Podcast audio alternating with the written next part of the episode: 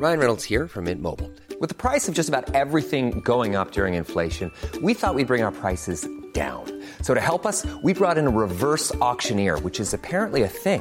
Mint Mobile unlimited premium wireless. Ready to get 30, 30, bit to get 30, bit to get 20, 20, 20, bit to get 20, 20, bit to get 15, 15, 15, 15 just 15 bucks a month. So, Give it a try at mintmobile.com slash switch. $45 upfront for three months plus taxes and fees. Promo for new customers for limited time. Unlimited more than 40 gigabytes per month. Slows. Full terms at mintmobile.com. El Heraldo Radio presenta Cámara de Origen, un nuevo espacio para enterarnos del trabajo de las legisladoras y legisladores en los Congresos de México. En Cámara de Origen tiene la palabra Carlos Zúñiga Pérez.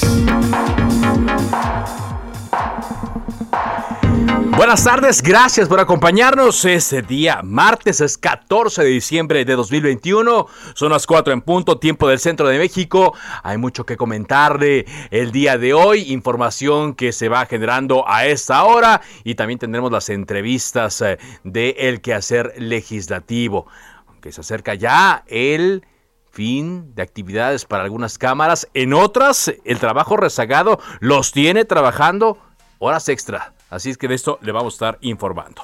Por lo pronto, escuchemos cómo va la información a esta hora del día. Hugo López Gatel. Indicamos que no se necesitaría registro previo, sin embargo hemos identificado que es conveniente tener el registro previo, la razón fundamental es para facilitar los procesos de registro.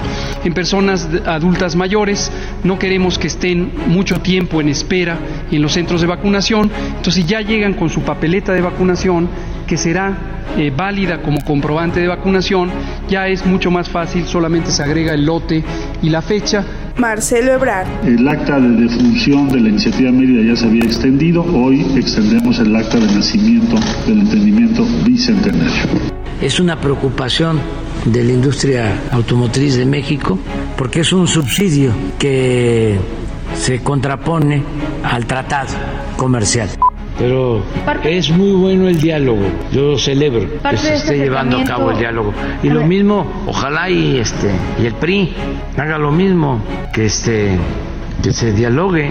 Diputado Alejandro Moreno, presidente nacional del PRI. En cuatro estados, en cuatro entidades federativas para la competencia en la gubernatura, que es el estado de Hidalgo, el estado de Tamaulipas, Durango y Aguascalientes. Vamos muy bien, muy compacto, donde hemos cerrado esa coalición al día de hoy. Eh, en esas cuatro entidades. Olga Sánchez Cordero. Queda aprobado en lo general y los artículos no reservados del proyecto de decreto por, lo que, por el que se expide la Ley General de Movilidad y Seguridad Vial. Comunidad del CIDE se manifiesta en el Senado de la República. Autonomía universitaria. Autonomía universitaria. Y aquí más de la información del día en este 14 de diciembre. Con la instalación de cinco grupos de trabajo, México y Estados Unidos oficializaron ya la entrada en vigor del llamado Entendimiento Bicentenario. Es un nuevo programa, una nueva visión de seguridad entre los dos países que sustituye a la iniciativa Mérida, que como decía Marcelo Ebrard cuando lo escuchábamos hace unos momentos, pues ya se le había extendido, según él, el acta de defunción y ahora nace Entendimiento Bicentenario. La coalición Va por México, integrada por el PAN, el PRI y el PRD, anunciaron que van a ir en alianza en cuatro gubernaturas. Van a buscar en conjunto, en alianza, la gubernatura de varios estados. Aguascalientes, Durango, Hidalgo y Tamaulipas. Aunque en principio descartan a Oaxaca y a Quintana Roo, señalan que están en pláticas para ver qué es lo que más les conviene. La presidenta del Senado, Olga Sánchez Cordero, opinó que el acuerdo que cataloga las obras de infraestructura como de interés público y de seguridad nacional no vulnera las competencias ni intereses del Senado, con lo cual pues ratifica la postura que ya conocíamos, la postura de la semana pasada cuando se negó a interponer una controversia constitucional como le habían solicitado los legisladores de oposición. El líder nacional del el partido Movimiento Ciudadano, Dante Delgado, y el coordinador de esta bancada del Senado, Clemente Castañeda, amagaron con tomar la tribuna para impedir la instalación de la comisión permanente, porque, como le habíamos dicho, el día de ayer se molestaron, una inconformidad, una molestia por parte de Movimiento Ciudadano, toda vez que no les dieron representación en esta comisión permanente, que es la que sesionará, la que estará vigilante mientras se instala el próximo periodo ordinario de la actual legislatura, ya después de las vacaciones de los legisladores. Y bueno, también eh, tendremos eh, más eh, información en torno a lo que ocurrió hace unos momentos en el Senado cuando se aprobó la ley de movilidad. El Pleno del Senado de la República aprobó la Ley General de Movilidad y Seguridad Vial que va a favorecer a peatones, ciclistas y también a transportistas de carga.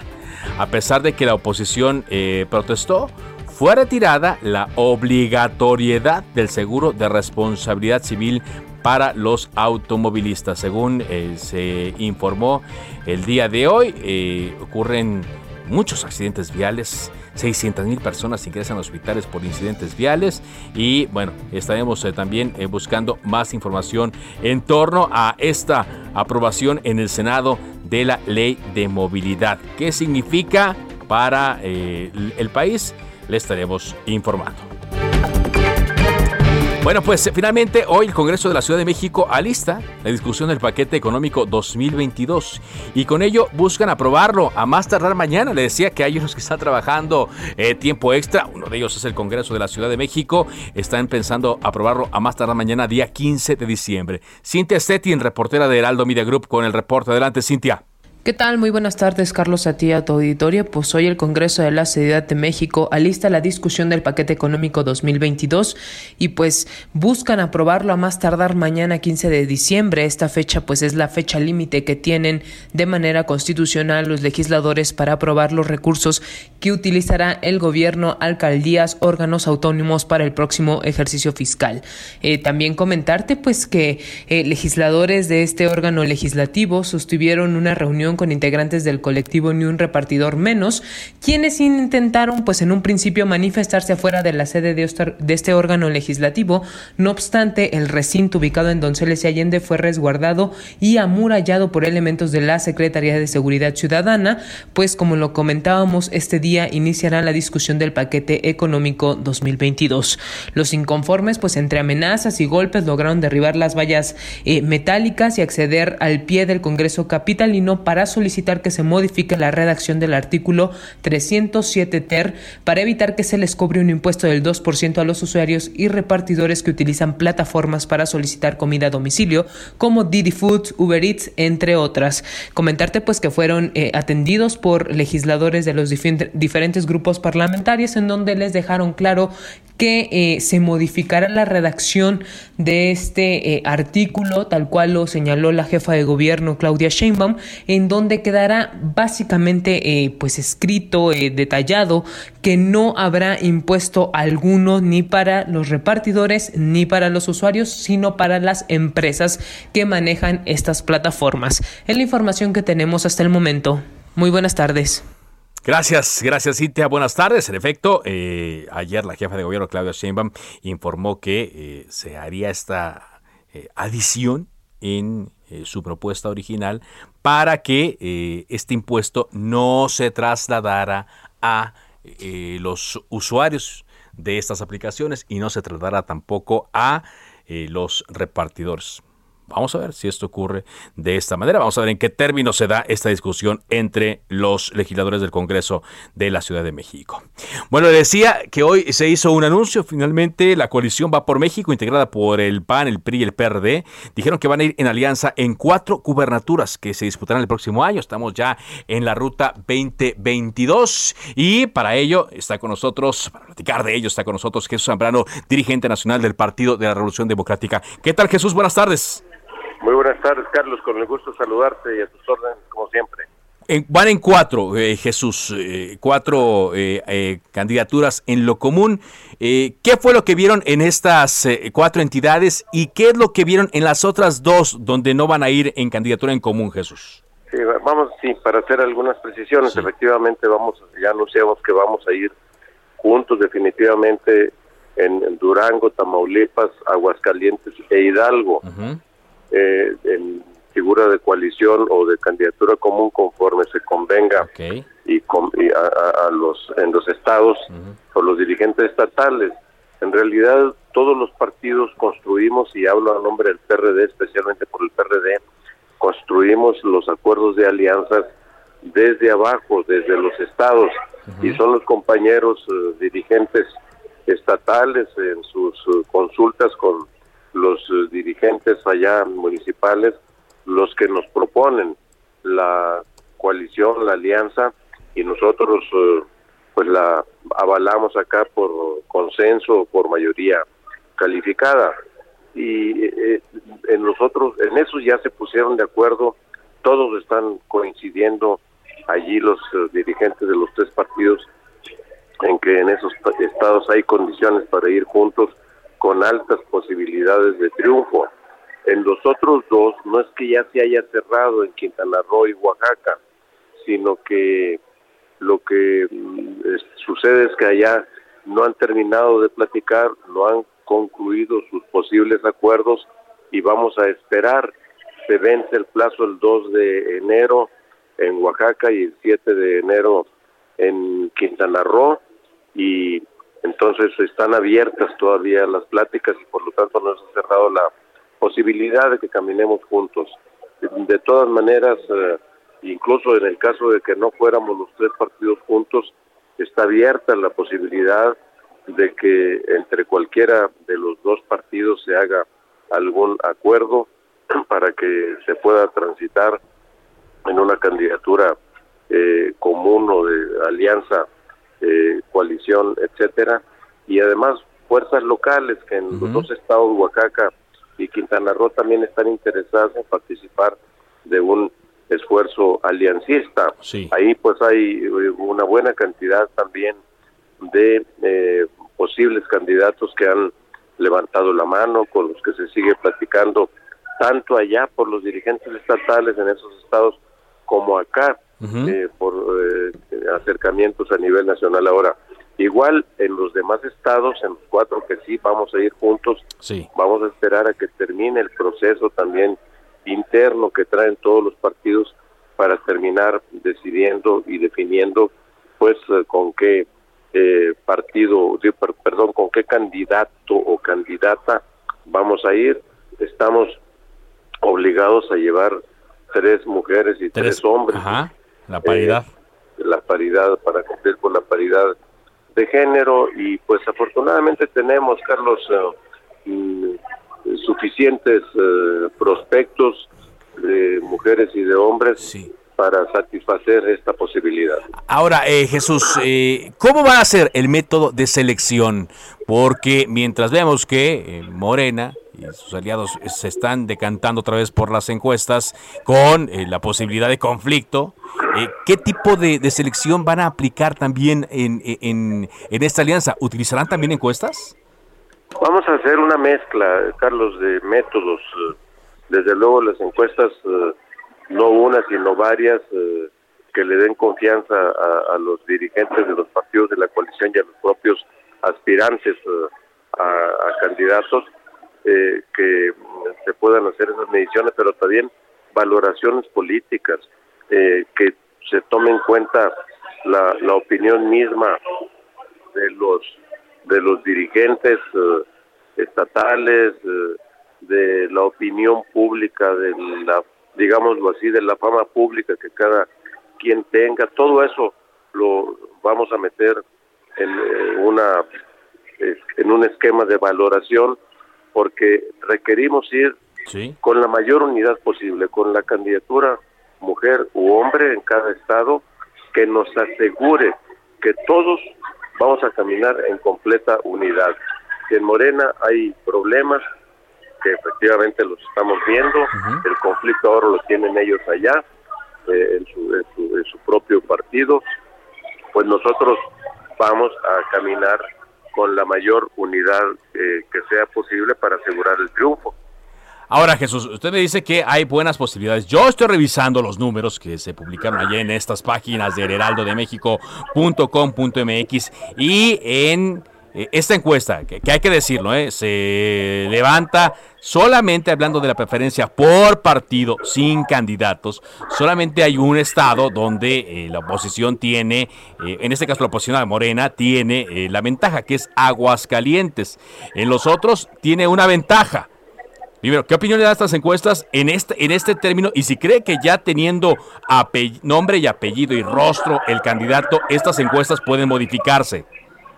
Sí, conozco estas encuestas de, del Heraldo, efectivamente, que si no recuerdo mal se dieron a conocer ayer, pero, eh, o en estos días, pues, pero, eh, mira, si uno revisa también las encuestas que se dieron antes del 6 de junio, por ejemplo, para la capital de la República, decían que Morena iba a barrer, y ve lo que pasó, sí. porque ya una cosa es cuando echas eh, a andar las campañas ya con eh, figuras de carne y hueso con candidaturas, pues eh, que la gente identifica y que se despliegan los equipos electorales de los partidos y de los candidatos y empiezan a pasar cosas diferentes. Entonces, eh, nosotros, pues te diríamos, yo, por ejemplo, tomo tan solo el caso de, de Durango. de todos los municipios de Durango, si no recuerdo mal, son 39. Eh, uno, bueno, solo dos gobierna eh, Morena. Eh, y uno de ellos en la laguna, otro uno chiquitito por allá de la sierra. Y no gobiernan más, todos los demás los gobierna o el PRI o el PAN o el PRD. Y entonces esto también nos habla de las presencias territoriales de cada quien. El peso de la marca, hay que reconocerlo, sigue eh, estando presente. Eh, la presencia del propio mandatario, primer mandatario, todas las mañanas eh, no deja de pesar. Y, entonces, bueno, pero él no va a competir, él no va a estar en la boleta.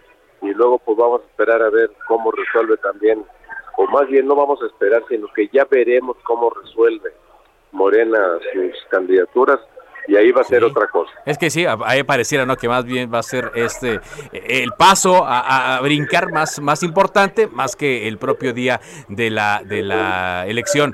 Finalmente, Jesús, rápidamente le pregunto su opinión sobre el autodestape de Alejandro Moreno, que quiere ser eh, candidato presidencial ah, del PRI pues a 2024. sí, él, él pues desde luego ya eh, dijo pues...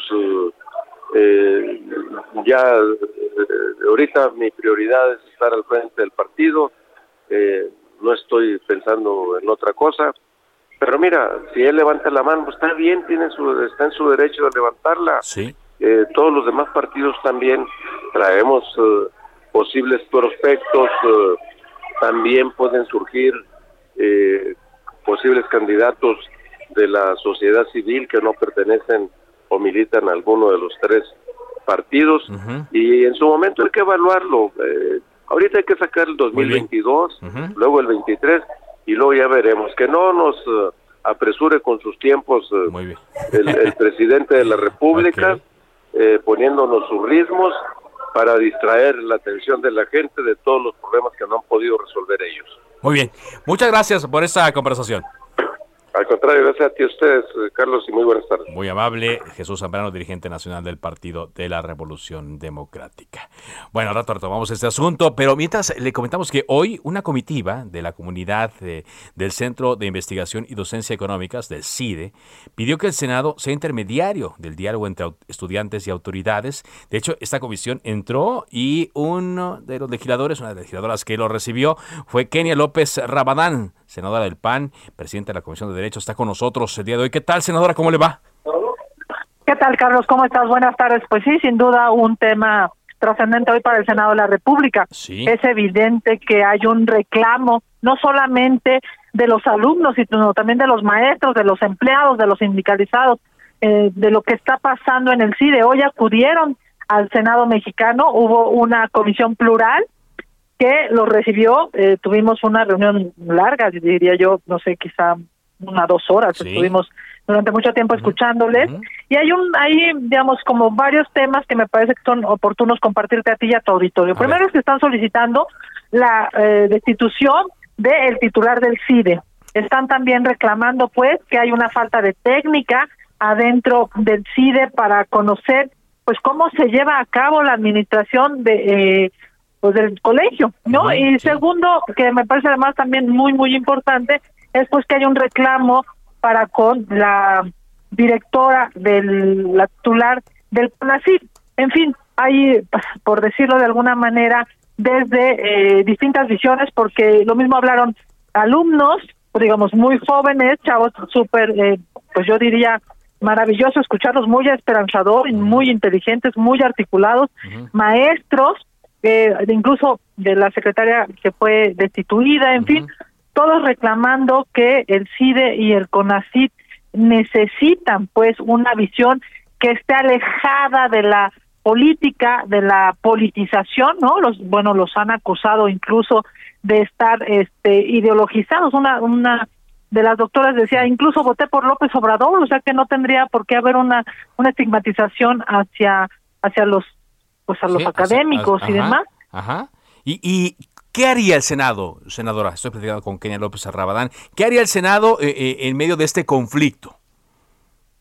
Déjame decirte, Carlos, que lo primero que tendremos que hacer como senadores es, y porque nos, nos faculta la ley, pues es de llamar a comparecer a la titular del CONACYT. Es increíble, yo he presentado en dos ocasiones, estoy hablando ya de, hay varios meses pues en, en el que varios grupos parlamentarios varios legisladores han solicitado que venga al Senado, nada más que ya sabes que aquí en eh, el grupo mayoritario ha tomado la decisión de no tocar, ¿no? A nadie del gobierno, como ellos tienen mayoría, pues blindan esta posibilidad, porque es necesario que la doctora eh, pues reconozca qué está pasando y que además tenga otras eh, pues, otras posiciones. Esto estos reclamos para el CONACYT tiene que ver con que no hay proyectos eh, hay un presupuesto muy castigado, eh, pareciera ser que, que la titular del CONACID está más preocupada por quedar bien con el presidente de la República y no con los alumnos y con los maestros. En fin, eh, yo te diría, lo más importante es que el Senado de la República cite a comparecer a la titular del CONACID y que también, aquí se dijo por algunos legisladores, pues que a las personas que hoy acudieron eh, no tengan ningún tipo de represalia. Me refiero ni en términos eh, económicos, pues, ¿no? Que no les vayan a detener sus pagos o en su caso que no vayan a tener alguna eh, represalia académica, porque pues vinieron los jóvenes esperanzados a encontrar justicia. Claro, eh, vi en las fotografías a eh, Ricardo Monreal, también eh, vi a Miguel Ángel Mancera, Gustavo Madero, Antares Vázquez, Alejandra Ramírez, a José Carlos Marín, por supuesto. A usted vaya, una, fue una comisión plural la que los recibió. ¿Y en qué términos termina esta reunión? ¿En qué términos concluye, perdón, esta reunión, senador? ¿Van a volver a juntarse? ¿Van a estar dándose el seguimiento a distancia? ¿Qué, qué, qué va a ocurrir con esta comisión específica del CIDE para con la que se inicia la interlocución? Bueno, justo se habló incluso por los senadores de Morena, pues que se buscaría que hubiera una interlocución, ¿no? Uno de los senadores de Morena decía hay que tratar de ver sin polarizar cómo tratar de, coincidir, cómo tratar de encontrar alguna eh, respuesta en beneficio yo creo que desde el legislativo lo que tenemos que hacer es lo que nos toca por ley y lo que nos toca es hacer que los servidores públicos vengan a rendir cuentas. La definición de si eh, se destituye a eh, la titular del CONACIT o al pues ahora al titular del CIDE es evidentemente una decisión del Ejecutivo Federal, del López Obrador. A nosotros, en términos plurales, lo que nos toca es que vengan a comparecer y que expliquen por qué hay tantas irregularidades, tantos reclamos, por qué nadie está contento. Es increíble, ¿no? Decía uno de los de los maestros, lograron lo que nunca antes en nadie, es poner a todos de acuerdo, porque maestros están enojados, alumnos están enojados, sindicalizados están enojados, todos están enojados porque están recibiendo un trato inhumano, ¿no? Lamentable por parte de las autoridades.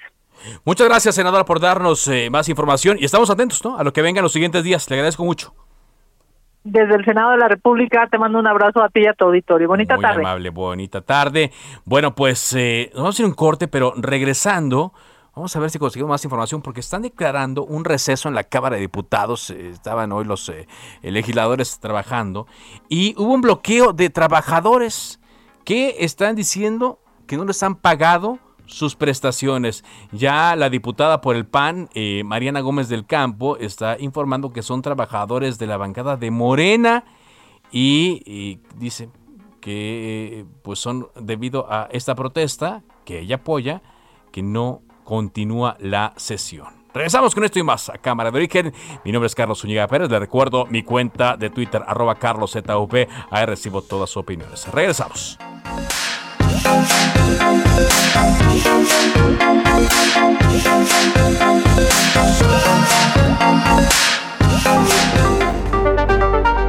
Se decreta un receso.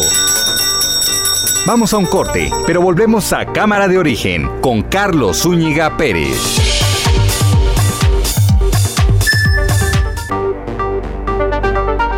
Se reanuda la sesión. Hey, it's Ryan Reynolds and I'm here with Keith, co-star of my upcoming film If, only in theaters May 17th. Do you want to tell people the big news?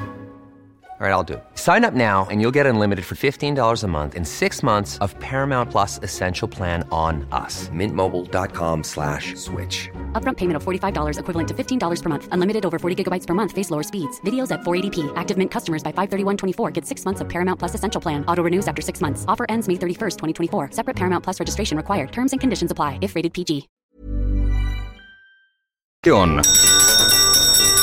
Volvemos a Cámara de Origen con Carlos Zúñiga Pérez.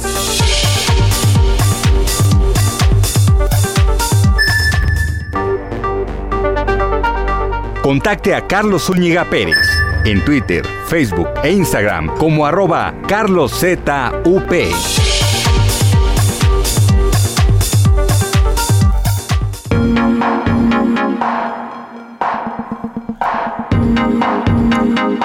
Avanzamos en la información, son las 4 de la tarde con 30 minutos, tiempo del centro de México. Le decía antes de la pausa que se han ido a un receso en la sesión de la Cámara de Diputados porque trabajadores sindicalizados están incumplimiento el están denunciando el incumplimiento del pago de bonos y con ingresar al salón de plenos. Vamos contigo, Elia, Elia Castillo, ¿qué pasó? Elia, eh, hace unos momentos iba la sesión avanzando y de repente eh, la diputada Marcela Guerra, quien estaba ahí en, en, la tribuna, pues eh, dijo, vámonos a un receso. ¿Qué pasó?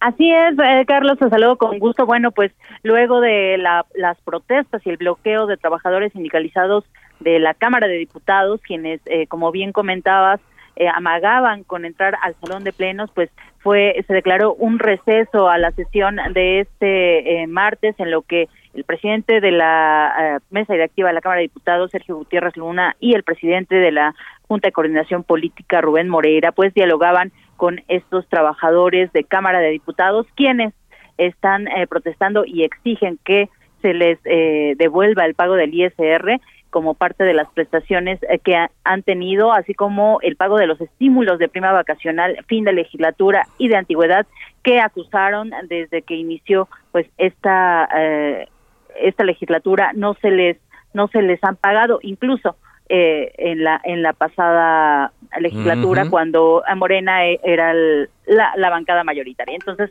eh, realizaron esta protesta, eh, los eh, trabajadores exigieron establecer diálogo con el presidente de la mesa directiva y pues señalaron que en caso de que no les cumplan sus peticiones, pues están analizando cuáles serán sus acciones a seguir, que podría incluso ser pues que el día de mañana no haya, ah, no, no permitan el acceso a, los ah, diputados, a la Cámara de Diputados. Recordemos que mañana es el último día de este periodo de sesiones. No lo aseguraron, dijeron que lo van a analizar, pero eh, apostaron porque haya diálogo y haya acuerdo con la, los órganos de gobierno de esta Cámara de Diputados. Mira, y entonces ahorita el tiempo del receso es indefinido, ¿no? No se sabe si podrán regresar, ¿no? Los eh, legisladores al salón de plenos.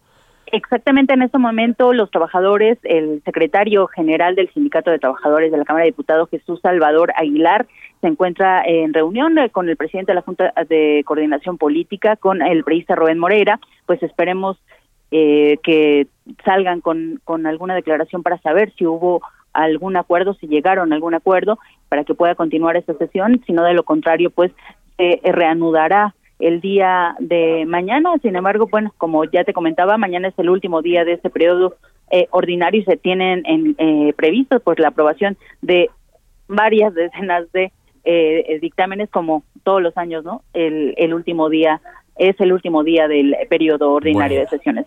Vaya cosa, sí. Y ya, antes de esto habían habían discutido, ¿no? Lo de la cuenta pública 2019.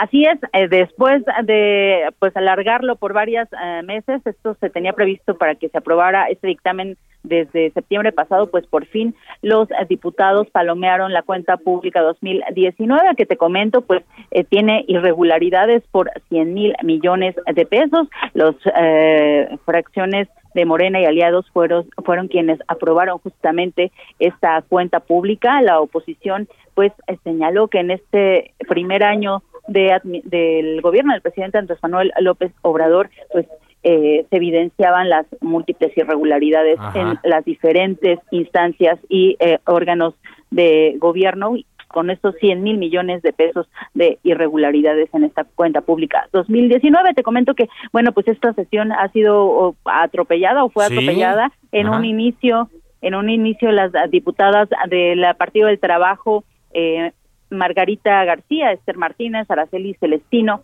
Magdalena Núñez, Ana Karina Rojo y Dionisia Vázquez, pues tomaron momentáneamente la tribuna de la mesa directiva de la Cámara de Diputados para exigir que el diputado electo del PAN, Jorge Romero, no rinda protesta al cargo por las acusaciones de violación sexual espuria, delito que le fue reconfigurado a abuso sexual y por ello quedó libre. Este eh, diputado electo de Guanajuato, pues bueno, las diputadas eh, exigieron que no tome protesta y se cubra bajo el manto del fuero constitucional. Te comento que hubo respuesta de la bancada del PAN. El vicecoordinador Elías Lisha pues señaló que la bancada se solidariza con las víctimas, las presuntas víctimas de este eh, diputado electo de su bancada y pues refirió que ya se vencieron los plazos legales para que eh, tome protesta al cargo, así que pidió a la mesa directiva que se hagan cumplir este vencimiento de plazos para que el, eh, el guanajuatense no tome protesta al cargo. Esto es lo que ha pasado el día de hoy en la Cámara de Diputados. Estamos a la espera de que se eh, reanude la sesión de este martes. Sin embargo, eh, nos comentan que hay pocas posibilidades pues para que se reanude. Así pues que lo más lo más seguro es que sea hasta el día de mañana cuando se retome esta sesión. Pues sí, como tú dices, eh, fue atropellada de inicio hasta el fin la sesión del día de hoy de la Cámara de Diputados. Y como tú dices, pues el reloj ahí eh, va avanzando porque mañana en teoría debería concluir este periodo, eh, bueno, sí, este, este periodo ordinario de la actual legislatura. Gracias, Elia. Muy buena tarde. Muy buena tarde. Y bueno, pues sí, tienen que ir avanzando en otros asuntos y los, pues, em, trabajadores quieren arreglar el asunto pendiente hasta antes de que se vayan los mm, diputados de vacaciones. Bueno, pues vámonos a Chiapas porque nos informan que aumentó el número de fallecidos por el accidente de la semana pasada, este tráiler en donde iban los migrantes. Eh, Jenny Pascasio, corresponsal del Heraldo de Chiapas. Adelante con tu reporte, Jenny. ¿Qué tal? Muy buenas tardes, Carlos. Pues sí, para informarte que el accidente que ocurrió en el municipio de Chiapa de Corzo el pasado jueves 9 de diciembre suma ya 56 muertos, pues las últimas horas eh, falleció un paciente centroamericano sin identidad en el área de terapia intensiva. Esto fue confirmado por la Secretaría de Salud de Chiapas. La dependencia estatal también informó que la condición del migrante era muy grave y se encontraba intubado en la unidad de cuidados intensivos adultos del Hospital General Dr. Jesús Gilberto Gómez Maza, aquí en la capital del estado. En esta actualización de víctimas del accidente informó que el total de ciento, del total de 114 personas migrantes atendidas en las distintas unidades médicas de la región metropolitana en cinco municipios, 62 pacientes permanecen hospitalizados, 45 ya fueron dados de alta y siete perdieron la vida mientras recibían atención médica y de los 62 pacientes que aún reciben esta atención, cuatro se encuentran en condiciones muy graves en el área de terapia intensiva. También informó que en el diagnóstico médico para el resto de las personas lesionadas, lesionadas perdón, es de graves a delicados estables. Hasta el momento te comento, Carlos, que son 19 fallecidos identificados y 37 no identificados.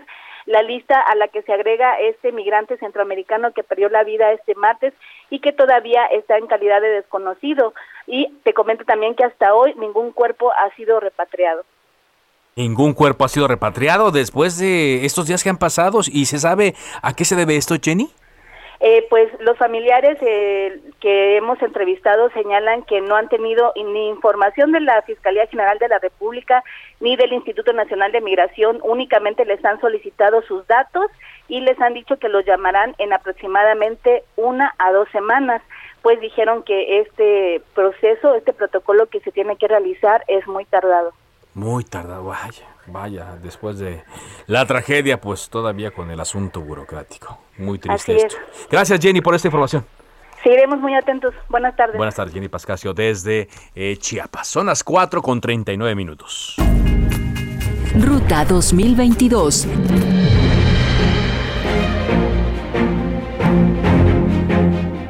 Estamos ya de lleno en esta ruta 2022 y como lo comentábamos hace un rato con Jesús Zambrano, el dirigente del Partido de la Revolución Democrática, ayer el Heraldo de México publicó eh, una segunda tanda de, encuestas eh, con miras a la elección en seis estados de la República para el próximo mes de junio. Y se va a elegir, gobernador, usted ya lo sabe, en Oaxaca, en Aguascalientes, Durango, Hidalgo y Tamaulipas. Si bien los partidos eh, políticos están en esos momentos en la definición de los candidatos y del método de elección de estos eh, candidatos, pues la preferencia por partidos sí muestra eh, una tendencia, cuando menos en esta encuesta publicada el día de ayer, en cinco estados aventaja el partido Morena y en uno el partido Acción Nacional, únicamente en el estado de Aguascalientes, a pesar de todos los conflictos que hemos visto internamente. Eh, nos llamaba la atención también lo que decía Jesús Zambrano, que ya han... Eh, entablado conversaciones y que estas conversaciones han concluido en que cuatro estados tendrán un candidato común eh, a través de distintas figuras, pero común de la alianza PRI, PAN y PRD, excepto en los estados de Oaxaca y Quintana Roo, donde todavía se continúan las pláticas. Está con nosotros, vía telefónica, la senadora del PAN, Mayuli Martínez, por el estado de Quintana Roo. ¿Cómo le va, senadora? Muy buenas eh, tardes. Muy buenas tardes, Carlos. Me da mucho gusto saludarte eh, en este espacio y, por supuesto, saludar a todo tu auditorio. Pues eh, estaba viendo yo los números de la encuesta de El Heraldo Media Group para Quintana Roo y a diferencia de lo que vimos eh, en la primera encuesta hace unas tres semanas, se redujo la preferencia por el PAN, aunque estoy viendo que aquí también el número de indecisos ha crecido. ¿Cómo ve estos números eh, a, esta, a esta fecha, senadora?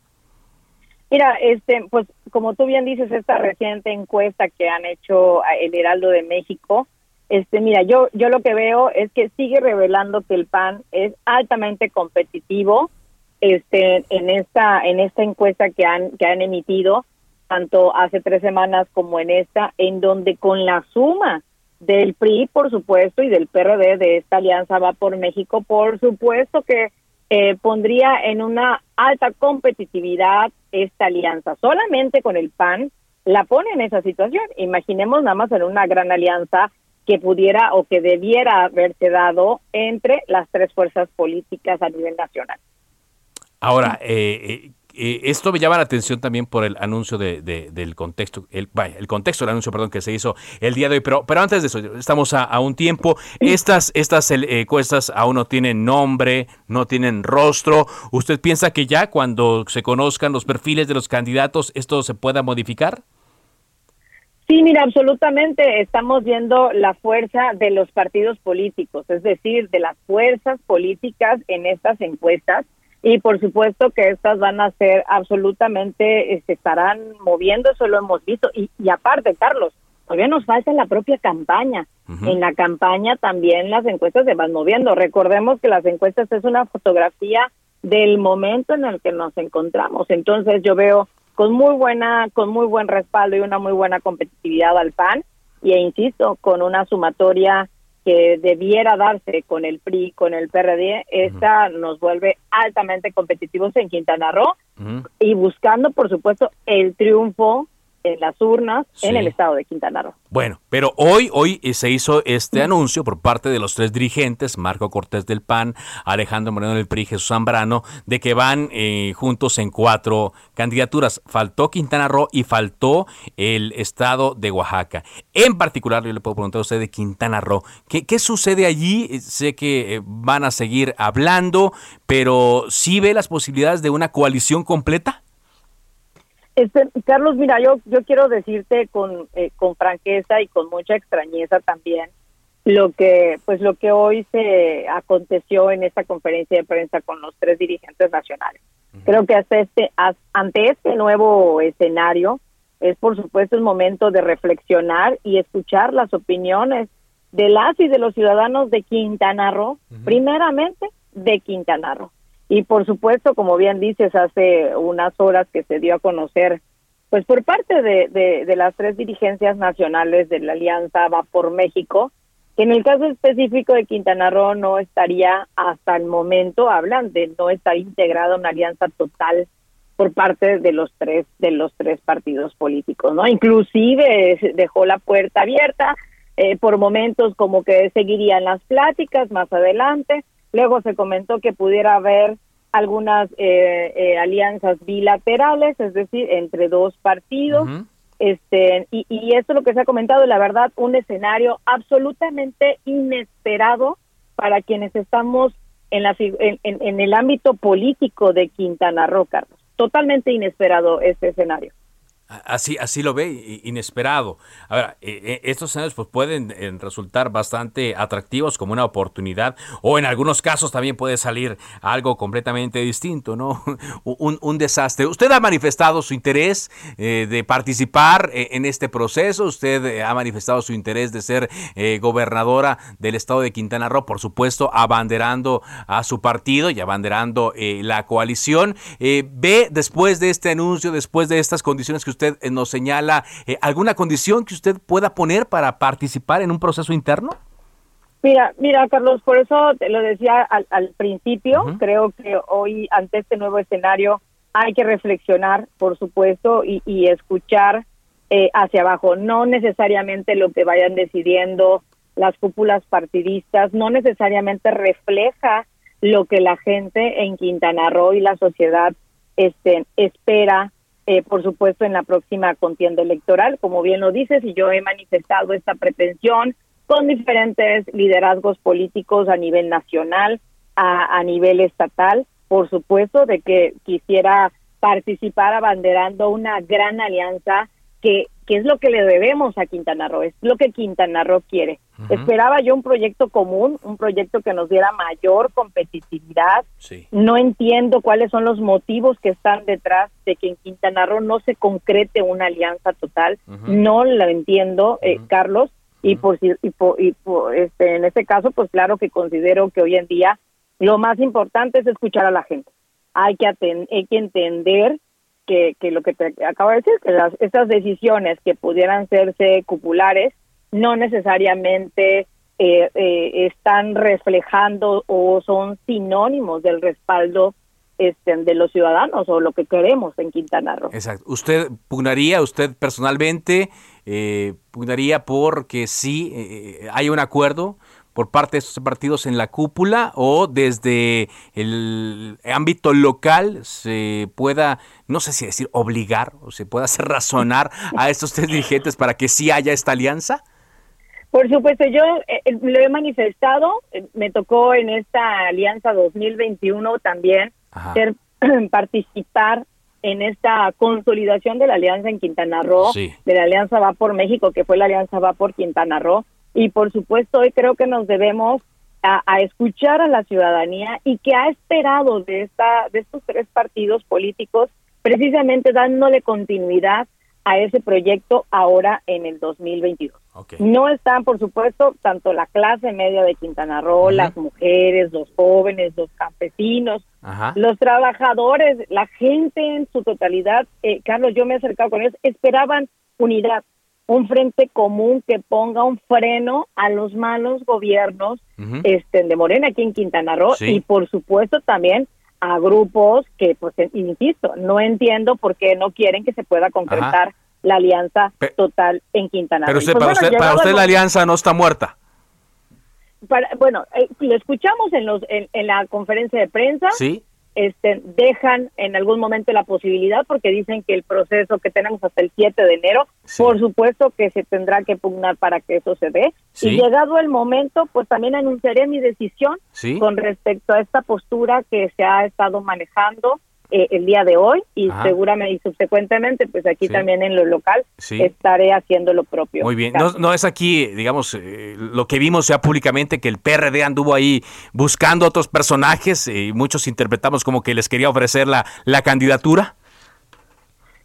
Carlos, mira, yo creo que habemos quienes hemos manifestado la intención de participar, ¿no? evidentemente, hombres y mujeres, que al final del día eh, hemos manifestado esta voluntad. Creo, lo dijeron los, los propios líderes nacionales, estaremos buscando a los mejores cuadros, los más competitivos, los que tengan mayor trayectoria y sobre todo una trayectoria limpia, una trayectoria de crecimiento y que lleve, precisamente lo decía el dirigente nacional del PRI, ¿no? Quienes a veces se postulan a personajes y que luego cuando llegan a gobernar hacen un desastre, pues por supuesto que eso es lo que se tiene que valorar en la mesa y por ello es que, bueno, eh, habrán quienes aspiren, este, pero hagamos los ejercicios que bien dijeron, dijeron los, los, dirigentes nacionales, ¿no? De valorar y de hacer encuestas, de hacer una serie de, de, de, de, razonamientos que se busquen los mejores perfiles. Por eso es que insistiré en ello. y bueno, de no ser así, este, también, pues llegado el momento, anunciaré mi propia decisión, mi decisión personal sobre pues esta coyuntura política que estamos por vivir en el 2022 aquí en Quintana Roo. Pues le agradezco mucho que nos haya tomado en principio esta llamada y estaremos atentos a las decisiones que tome, senadora. No, pues al contrario, muchísimas gracias, Carlos. Un saludo a todo auditorio y agradecerte este espacio. Muchas gracias, muchas gracias. Eh, la senadora Mayuli Martínez, quien pues eh, dice que están sorprendidas por esta decisión de eh, no ir en alianza, cuando menos en un principio, en el estado de Quintana Roo y en su reacción en torno a estas encuestas que se publicaron ayer en Heraldo Media Group. Bueno, pues está anunciando el presidente de la mesa directiva del Congreso, de la Cámara de Diputados, que ya hoy no van a regresar a sesionar debido a esta a este receso que se decretó que ya se convierte en suspensión. Bueno, el receso se alarga hasta mañana, pero que se decretó debido a que trabajadores de la propia Cámara de Diputados, trabajadores sindicalizados, amagaron con tomar el salón de plenos debido a que no hubo un acuerdo para que se les pagaran adeudos de anteriores legislaturas y se les pagaran bonos que esperaban recibir este fin de año. Así es que, dice Sergio Gutiérrez Luna, el presidente de la mesa directiva, en su cuenta de Twitter, tomé la decisión de reanudar la sesión de la Cámara de Diputados el día de mañana, 15 de diciembre, a las 10 horas. Mañana es con el... Em, eh, la contrarreloj. Mañana es eh, con la intención de terminar, debido a que en el calendario estaba marcado que se debería terminar el periodo ordinario. Así es que van a estar trabajando a contrarreloj los legisladores. Y también el día de hoy en el Senado se aprobó ya algo de lo que habíamos platicado aquí en Cámara de Origen. Se aprobó con 78 votos a favor y 20 en contra la reforma que permitirá al titular de la Sedena, al secretario de la Defensa Nacional, en este caso eh, Luis Crescencio Sandoval, delegar tareas militares en una comandancia y él podrá atender temas de la Administración Pública Federal. Es decir, se reestructura y se reparten las tareas entre eh, los integrantes de la Sedena. También se va a crear ahí un Estado mayor, como lo habíamos comentado, algo que ocurre mucho en Estados Unidos y en otras naciones. Por lo tanto, queda reestructurada la eh, Secretaría de la Defensa Nacional. Veremos los nombramientos que hará el secretario de la Defensa después de esta aprobación en el Senado. Vámonos contigo, Carlos Navarro. ¿Qué nos tienes?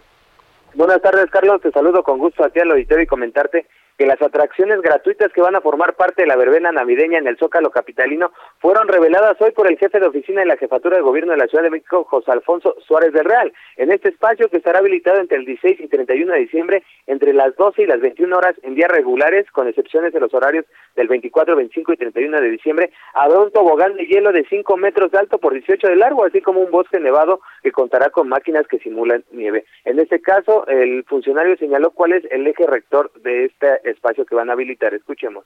El eje rector de todo este evento son las niñas y los niños de la Ciudad de México y que vengan a visitar la Ciudad de México. Estamos conscientes de que uno de los sectores que tuvo un mayor eh, eh, pues, eh, anhelo fue precisamente el de los niños tras 18 meses de tenerse que ver forzados a permanecer en casa. En este caso también habrá juegos mecánicos y otras atracciones, Carlos, todo será gratuito y pueden acudir los menores de 14 años hacia abajo, acompañados de su padre. Los adultos no podrán hacer uso de estas atracciones. Es que recordarle a nuestros radioescuchas que es a partir del jueves hasta el 31 de diciembre, Carlos. Bien, gracias, muchas gracias eh, por esta información. Bueno, nos queda un minuto de aire. Rápidamente le comento eh, dos cosas. Estamos recibiendo información de que la Suprema Corte de Justicia de la Nación ha suspendido parcialmente este acuerdo del gobierno del presidente Andrés Manuel López Obrador sobre proyectos eh, prioritarios. Se informa que la Corte suspendió parcialmente la aplicación del acuerdo que clasificó de interés público y de, y de seguridad nacional estos proyectos. La suspensión solo evitará que se clasifique como reservada por razones seguridad la información pública sobre dichos proyectos, según se señala en el acuerdo respectivo. Es lo que se da a conocer de última hora. Y también eh, nos informan de última hora que en el Estado de México, la Fiscalía de Justicia detuvo este martes, debido a una orden de aprehensión, al presidente municipal electo de Ocuilán, Emilio Arriaga es una orden de aprehensión en su contra por el delito de privación ilegal de la libertad. Así despedimos Cámara de Origen. Gracias por su compañía. Siga aquí en Heraldo Radio. Por ahora es cuanto. Buenas tardes. Se cita para el próximo programa. Cámara de Origen, a la misma hora, por las frecuencias de El Heraldo Radio. Se levanta la sesión.